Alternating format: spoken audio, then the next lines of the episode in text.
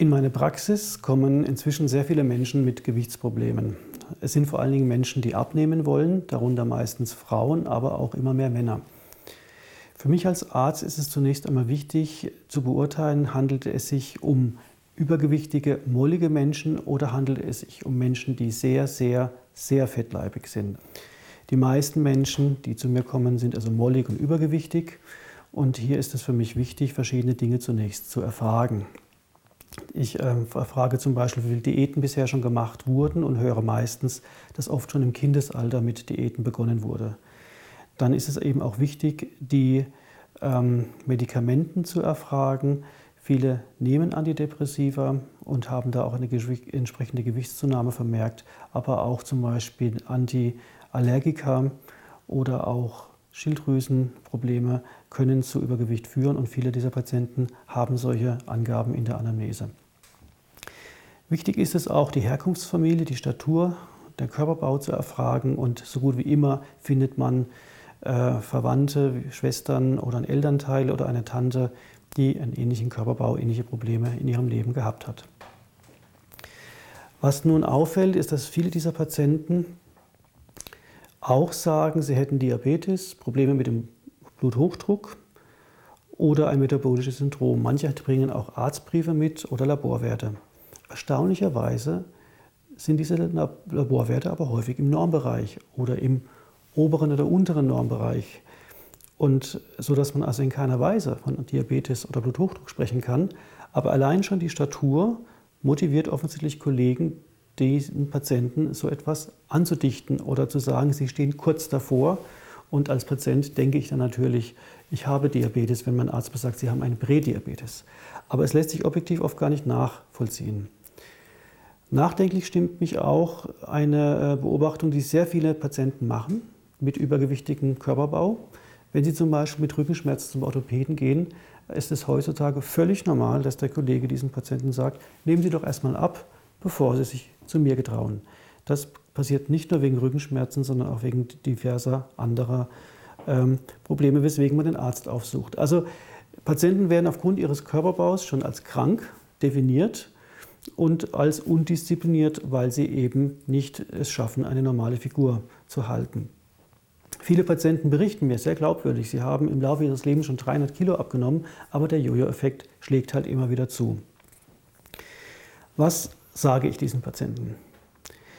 Zunächst sage ich diesen Patienten, und mit dieser Erwartung kommen sie auch nicht zu mir, weil sie halt äh, schon äh, etwas von mir gelesen oder gehört haben, dass wenn ich jetzt ihnen sagen könnte, wie sie 20, 30 oder 40 Kilo abnehmen und das Gewicht halten können jahrelang, dass wir zusammen eine Firma gründen würden, um dann sehr, sehr reich zu werden, weil wir diesen Wunsch abzunehmen endlich auch bedienen könnten. Doch leider kann ich Ihnen das nicht sagen und deswegen müssen wir uns darüber unterhalten, was sind realistische Aussagen, was hilft diesen Patienten. Und ich glaube, ein ganz wichtiger Punkt ist der, dass ich diesen Patienten zunächst mitteile, sie sind nicht schuld an ihrem Gewicht. Gewicht ist heute, das wissen wir heute ganz sicher, ist vor allen Dingen eine Frage von Genen und Hormonen. Und die Nahrungsmenge spielt bei den allermeisten Menschen überhaupt keine Rolle für die langfristige Gewichtsentwicklung.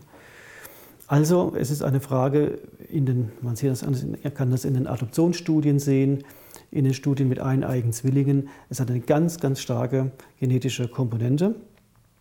Es gibt eine Wissenschaftlerin, die das sehr gründlich untersucht hat. Erstaunlicherweise keine Medizinerin, sondern eine Biologin, die in den 80er Jahren den Auftrag bekommen hat, ein wissenschaftlich fundiertes Kleidergrößensystem für den Ostblock zu entwickeln. Frau Professor Holle Kreil in Potsdam hat also seit dieser Zeit ein unglaublich belastbares, gut dokumentiertes Datenmaterial angelegt über die Bevölkerung von Brandenburg. Insgesamt hat sie etwa 68.000 Menschen jahrelang von Kopf bis Fuß vermessen.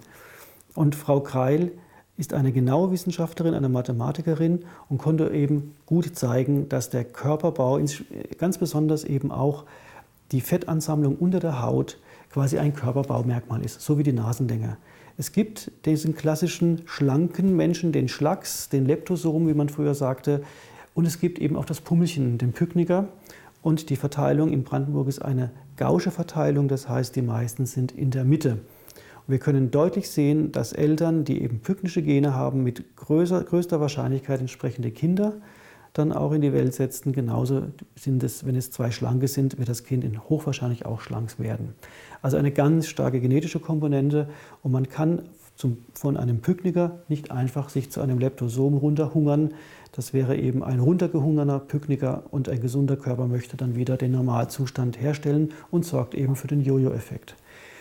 Das, diese Mitteilung ist enorm entlastend für meine Patienten, weil sie immer wieder hören, sie sind undiszipliniert, sie äh, essen zu viel und sind selber schuld an ihrem Gewicht. Dann erkläre ich, dass die Fettansammlung unter der Haut mit der Nahrungsaufnahme an sich sehr wenig zu tun hat. Erstaunlicherweise kommt in Studien, die versuchen, die Nahrungsmittelmenge zu ermitteln, auch von schlanken oder übergewichtigen, eigentlich zu dem Schluss, dass die übergewichtigen, molligen Menschen sogar in der Tendenz weniger Kalorien essen wie schlanke.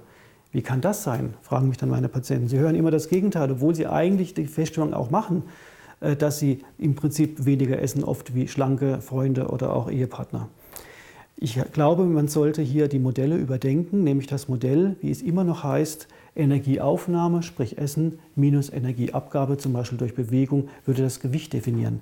Aber diese äh, Annahme lässt sich nicht belegen, belegen durch wirklich gute Untersuchungen. Hier kann man sehen, die Menschen reagieren völlig unterschiedlich auf Energiehaushalt.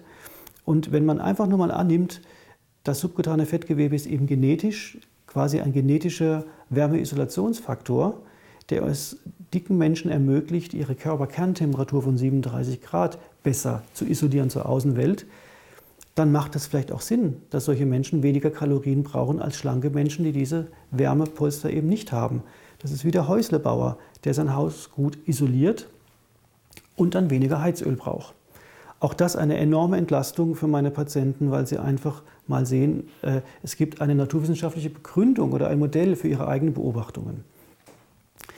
Das nächste ist, dass ähm, ich solchen Menschen sage, und wir sprechen, wie gesagt, im Moment nicht über die sehr, sehr, sehr fettleibigen Menschen, sondern über die molligen, dass sie an sich auch kein erhöhtes Krankheitsrisiko haben.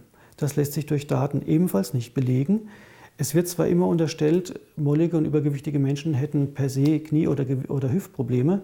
Mag sein, dass das eine oder andere Kilo eher die Gelenke belastet, aber es gibt eine Gruppe, die schlägt in, Form, äh, in Fragen von künstlichen Hüftgelenken und Knien, alle anderen bei in Längen, das sind die ehemaligen Hobbyfußballer. Nun gibt es besonders mutige Gesundheitspolitiker, die zum Beispiel öffentlich fordern, dass äh, dicke Menschen ihr Hüftgelenk selber bezahlen sollen.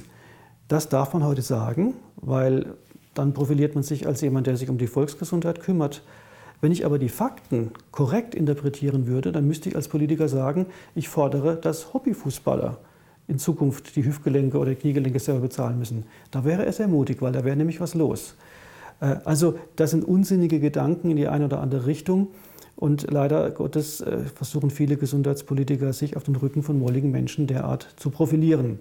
Diese zwei Punkte, einmal die Erläuterung, dass die Patienten nicht selbst schuld sind an ihrem Gewicht und zum anderen, dass sie nicht besonders krankheitsgefährdet sind, führt zu einer enormen Entlastung. In, in, diesen Punkten fließen Tränen, weil die Leute ständig was anderes hören, sich Sorgen machen und auch sich zum Teil verrückt machen.